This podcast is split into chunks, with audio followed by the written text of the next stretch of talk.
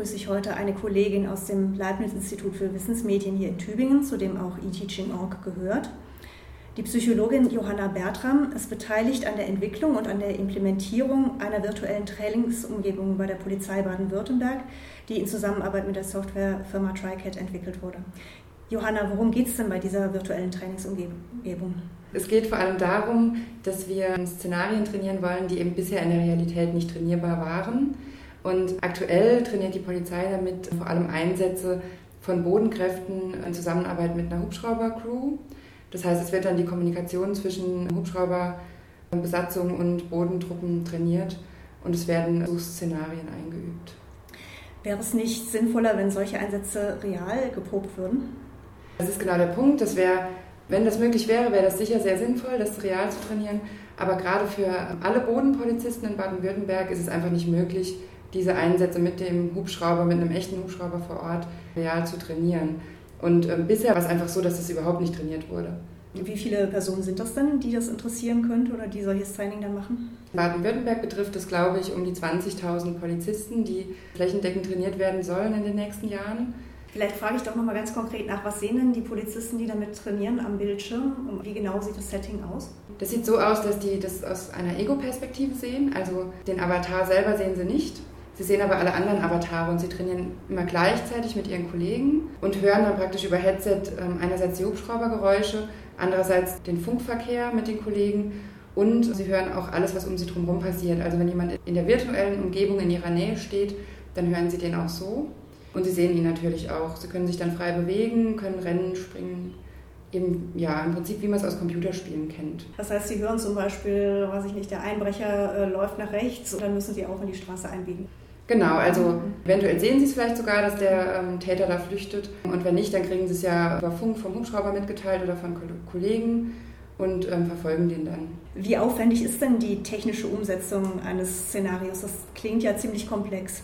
Die Erstellung der Trainingsumgebung an sich, das ist natürlich eine riesige Arbeit von der Softwarefirma TriCAT, die da schon seit Jahren dran programmieren und da mehrere Arbeitskräfte reinstecken. Was jetzt die Umsetzung dann vor Ort betrifft, ist das ganze, die ganze Trainingsumgebung so ausgelegt, dass sie auf Standardrechnern läuft, also praktisch auch keine neue Hardware angeschafft werden muss bei der Polizei. Und es ist darauf angelegt, dass das irgendwann komplett im ganzen Land ausgerollt werden soll und praktisch in jeder Polizeistation virtuell trainiert werden kann und man sich dann von unterschiedlichen Stationen zu dem Training zuschalten kann. Und dann ist es eigentlich vor Ort technisch nicht mehr so schwierig umzusetzen, weil man es dann natürlich auf den vorhandenen Rechnern trainieren kann und man braucht dann noch ein Headset, damit man kommunizieren kann. Aber das wäre es dann eigentlich schon.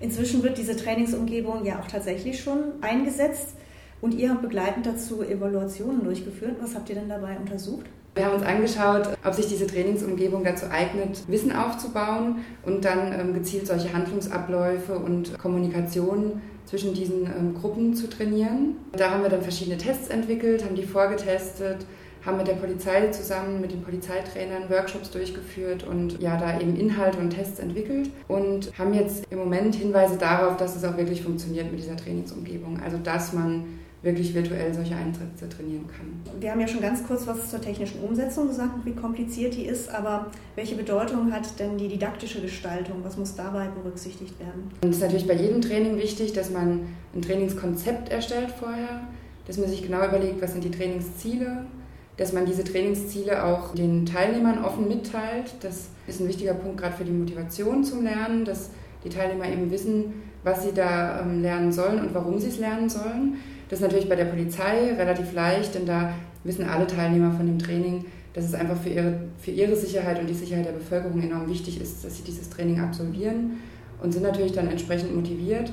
In anderen Kontexten könnte das eben ein entscheidender Faktor sein, dass man das Training auch wirklich so einbindet, dass allen der Sinn des Trainings klar ist. Kannst du schon sagen, wie es mit dieser Trainingsumgebung jetzt weitergeht? Also aktuell ist es noch so, dass es nur an ähm, verschiedenen Stellen lokal aktiv ist und da trainiert wird. Aber geplant ist ja, wie ich es vorhin schon angedeutet habe, dass ähm, in allen Polizeistationen in ganz Baden-Württemberg läuft. Da ähm, hängt natürlich noch ganz viel dran. Das ist natürlich ein riesiger technischer Aufwand, das dann auch über das Intranet der Polizei ähm, zum Laufen zu bringen. Da arbeitet die Softwarefirma gerade dran, die Polizei natürlich auch. Und dann äh, muss natürlich erstmal noch so ein Train the Trainer Programm laufen. Das heißt, aus verschiedenen Polizeistationen müssen dann ähm, die dortigen Polizeitrainer eben eingewiesen werden in das virtuelle Training, in dieses Programm und in die Möglichkeiten, die der Trainer hat in dieser Umgebung. Da gibt es ganz viele Sachen, solche Replay-Funktionen oder andere Debriefing-Methoden, Perspektivenwechsel und ähnliches. Das muss man alles erstmal üben als Trainer, bevor man da ein sinnvolles Trainingskonzept erstellen kann. Und das muss natürlich alles passiert sein, bevor dann flächendeckend trainiert werden kann. Mhm. Das heißt also, der einzelne Polizist setzt sich nicht alleine vor den Rechner, sondern der hat auch nochmal einen Trainer jeweils in seiner Umgebung. Genau, also das grenzt uns eben auch deutlich von solchen Serious Games ab. Das ist hier eine Trainingsumgebung, die an sich erstmal nur die Umgebung liefert und eben keinerlei Level oder ähnliches vorgibt, sondern das muss alles von einem Trainer eingerichtet werden.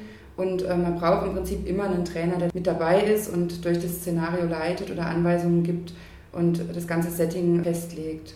Du hast hier jetzt in diesem Projekt als Psychologin mit der Polizei zusammengearbeitet. Was hast du dabei gelernt und was hat die Polizei dabei gelernt? Ich fand es sehr interessant, mit der Polizei zusammenzuarbeiten, weil es natürlich eine ganz andere Art der Arbeit ist in so einem hierarchischen System wie der Polizei im Vergleich zur Wissenschaft, wo es ja doch eher flache Hierarchien sind. Und das war sehr spannend. Und was natürlich toll ist bei der Polizei, ist, dass die einfach so, so einen Tatendrang haben und auch wirklich alles direkt umsetzen und immer voll dabei waren und unsere Ideen da immer direkt unterstützt haben. Und dass da auch einfach, also das alles, was wir da gemacht haben, auch wirklich so eine tagtägliche gesellschaftliche Relevanz auch hat. Also dass man wirklich wusste, diese Arbeit ist jetzt wichtig für die alltäglichen Polizeieinsätze und für die Bevölkerung kann es ja auch nur von Vorteil sein, wenn die Polizei gut trainiert. Also das war, war eigentlich das Tolle an der Zusammenarbeit. Was die Polizei jetzt von uns gelernt hat, das weiß ich nicht so richtig. Nach deinen bisherigen Erfahrungen, für wie realistisch hältst du es denn, dass sich solche Trainingsumgebungen in größerem Umfang in der Aus- und Weiterbildung durchsetzen könnten? Also ich habe schon den Eindruck, dass das eine zukunftsweisende Geschichte sein könnte.